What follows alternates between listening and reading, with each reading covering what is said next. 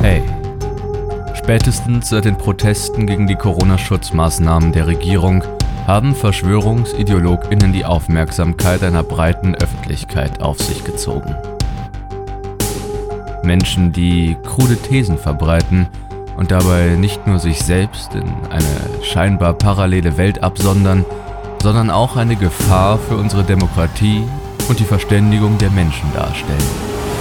Die wollen 8 Milliarden Menschen umbringen. Nicht auszuschließen, dass da ein Plan dahinter steckt. Die Angst ist in unseren Köpfen und die Angst wird getriggert von außen. Eine tödliche Pandemie. Sie bringen unsere Alten um. Versklavung der Menschheit. Das haben die sich ausgedacht. Oh, ich hab Aluhut auf dem Kopf. Das wusste ich gar nicht. Leute, denkt mal ein bisschen nach, Mann! Nürnberger Prozesse 2.0 geben und da werden alle verurteilt werden, die sowas angeordnet haben.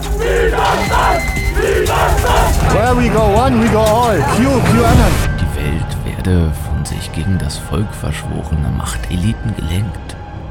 Die Freimaurer, die Illuminaten, Bill Gates, die WHO, Christian Drosten? Leben Reptiloide im Kern dieser eigentlich doch flachen Erde? Haben sie den 11. September 2001 als Inside-Job von langer Hand geplant? Oder bilden sie den Kern der kommunistischen Weltverschwörung, die die Menschen versklaven oder mit Impfungen umbringen, chippen oder kontrollieren will? Solche Verschwörungserzählungen treiben nicht nur in sozialen Netzwerken ihr Unwesen, sondern schaffen auch immer häufiger den Sprung auf die Straße. Diese Art der Desinformation ist ein Problem. Weltweit ist das gerade der dritte Weltkrieg, der geführt wird. Ja, nur nicht mit Es muss eine Revolution kommen dieses Jahr. Was macht ihr mit unseren Kindern? Da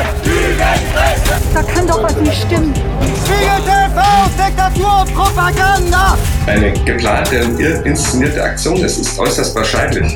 Geht mal googeln. Das Aber ist das Wissen. Wissen. Das ist das Wissen. Wir wollen unseren Kaiser zurück.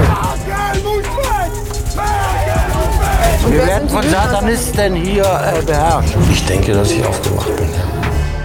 Am 19. Februar 2020 läuft der Rassist und Verschwörungsideologe Tobias Rathjen Amok im hessischen Hanau und erschießt dabei elf Menschen, später sich und seine eigene Mutter.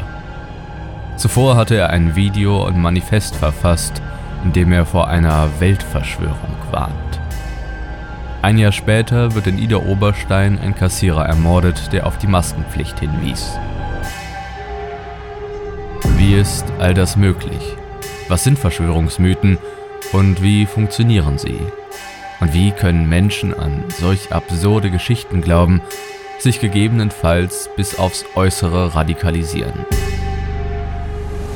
Mein Name ist Leonard Wunderlich und ihr hört Toxiety. In dieser zweiten Staffel zum Thema Verschwörungsideologie.